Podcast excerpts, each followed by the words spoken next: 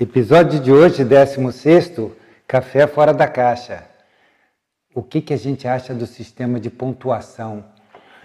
Hoje o nosso podcast vai ser bem curtinho, porque esse é um tema muito polêmico. Isso tem uma história de se classificar as bebidas do café de um jeito, evoluiu para outro, e dentro dessa evolução que eu vou falar, eu simplesmente fico pensando a respeito se será que é isso mesmo que a gente, se é que é por aí que a gente define um café.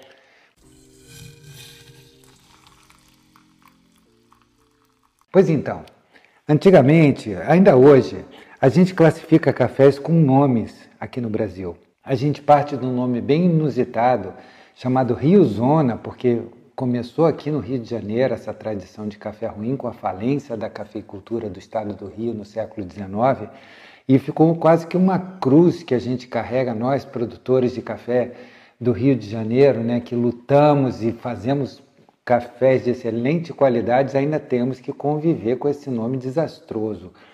Mas isso apareceu em consequência dessa história. Essa classificação, ela começa com Rio Zona, que é assim, imagina alguma coisa imbebível. Imagina um gosto químico, um gosto de, de coisa estragada, sabe? Então, dali vai subindo, vai evoluindo, passando a rio, quer dizer, ainda percebe esse sabor de iodofórmio. Depois vem para o riado, que tem uma lembrança ainda de leve desse gosto de remédio. E depois o gosto de remédio vai embora.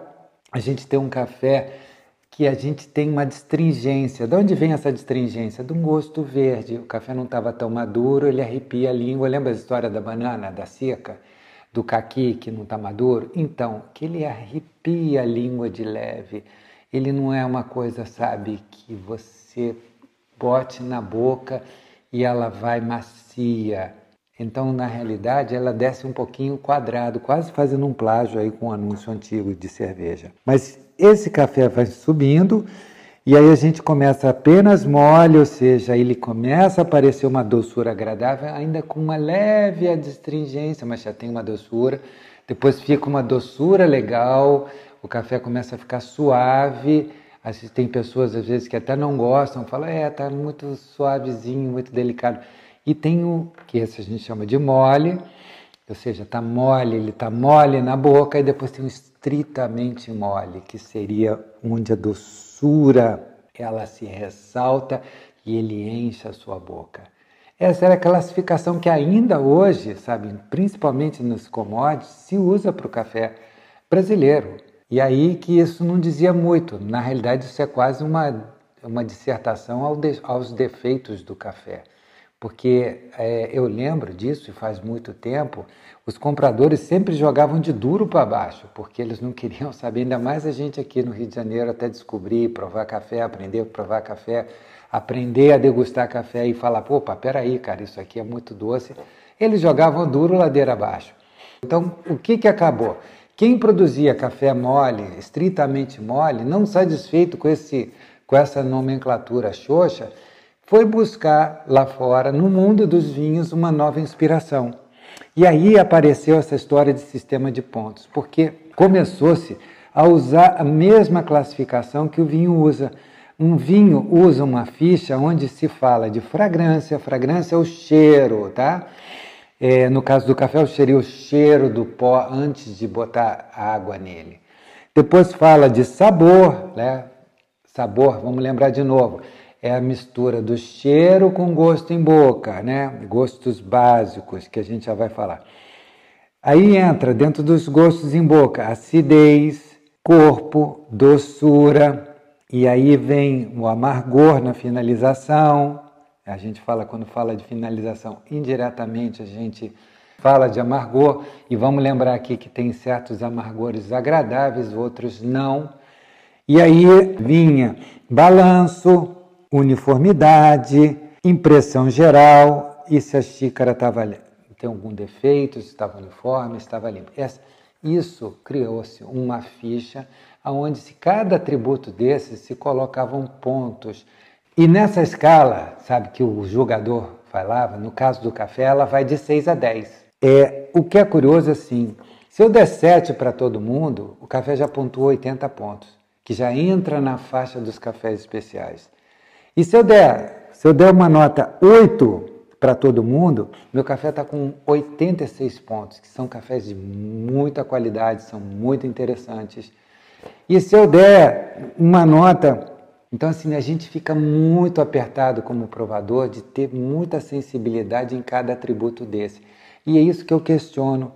Um pequeno erro, uma pequena soma de um lado, uma pequena soma de outro, às vezes um café mais ácido ganhou ponto, um pouquinho a mais, mas não tinha tanto corpo.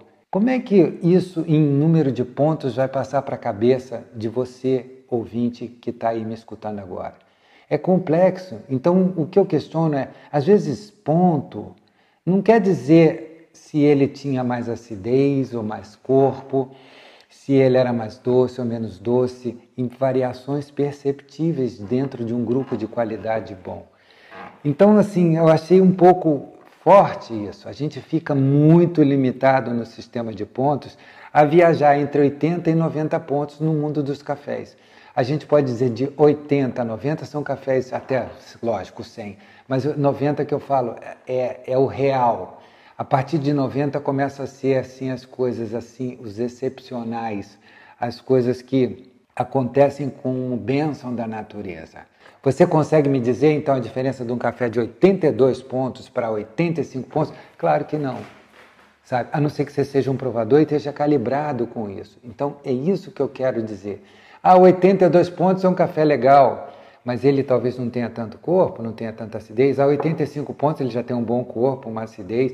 Ah, 88 pontos ele encheu tua boca. É, pode até ser, mas isso não quer dizer personalidade de cada café. Então, isso é que eu questiono. Sistema de pontos, gente, é interessante para você saber que o café acima de 80 pontos é um café especial. Isso quer te dizer alguma coisa? Duvido muito, sabe? Um café de 80 pontos é o quê? Ah, ele tem poucos atributos de todos.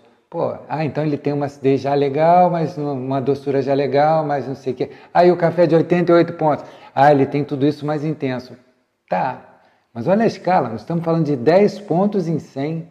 Então é muito fechada essa janela e eu acho isso, de certa forma, que não ilumina a visão, ou melhor, a boca e o nariz do nosso cliente, do nosso provador, do nosso, do nosso ouvinte. Então a gente fica pensando, cara, e aí, Tassinari, qual, qual é o melhor caminho? Eu, a minha sugestão é que a gente comece por sensações em boca. A gente comece sim percebendo acidez, sim percebendo corpo, como ele enche, que peso tem isso, se ele é oleoso, se ele, sabe, te dá a sensação de, de, de intenso, de pó, de uma coisa que te pese na boca se ele te dá uma sensação de doçura, sabe? Se isso ele te dá atenção de doçura, e se ele finaliza legal com um amargor, ou com amargor na medida certa, que não seja uma coisa desagradável. Esses, esses gostos em boca, eu acho que são uma grande porta para a gente poder definir os cafés. Eu, Tassinari, prefiro viajar nesse mundo entre num balanço de um lado mais para o ácido, doçura do outro lado com um amargor agradável e no meio um balanço disso tudo. Eu acho que por aí a gente consegue, percebendo na boca, a primeira etapa de com quem que a gente está falando. No café é isso, é assim que, que eu observo os cafés. Vamos começar pela boca e depois sim qual é a fragrância, qual é o aroma. Aroma, diferença de fragrância e aroma é que o aroma é que você botou na boca. E aí na hora que você bota alguma coisa na boca, ele vai por trás pelo retronasal e entra no teu bulbo olfativo. É isso. Pontos, sim, podem te ajudar a definir, mas não vão descrever personalidade. Personalidade é você que vai julgar.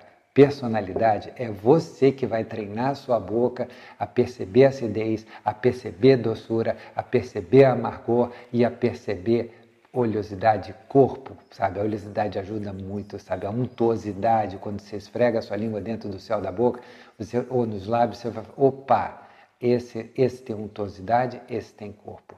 Isso vai te ajudar não só no mundo do café, mas no mundo do vinho, no mundo da cerveja, no mundo da comida. Então tá aí essa proposta da gente falar, olha, pontos é legal, mas eu vou para minha praia, que a minha praia sou eu mesmo observando, começando pela boca. Depois a gente vai para o nariz, aí depois você vai fazer por assimilação.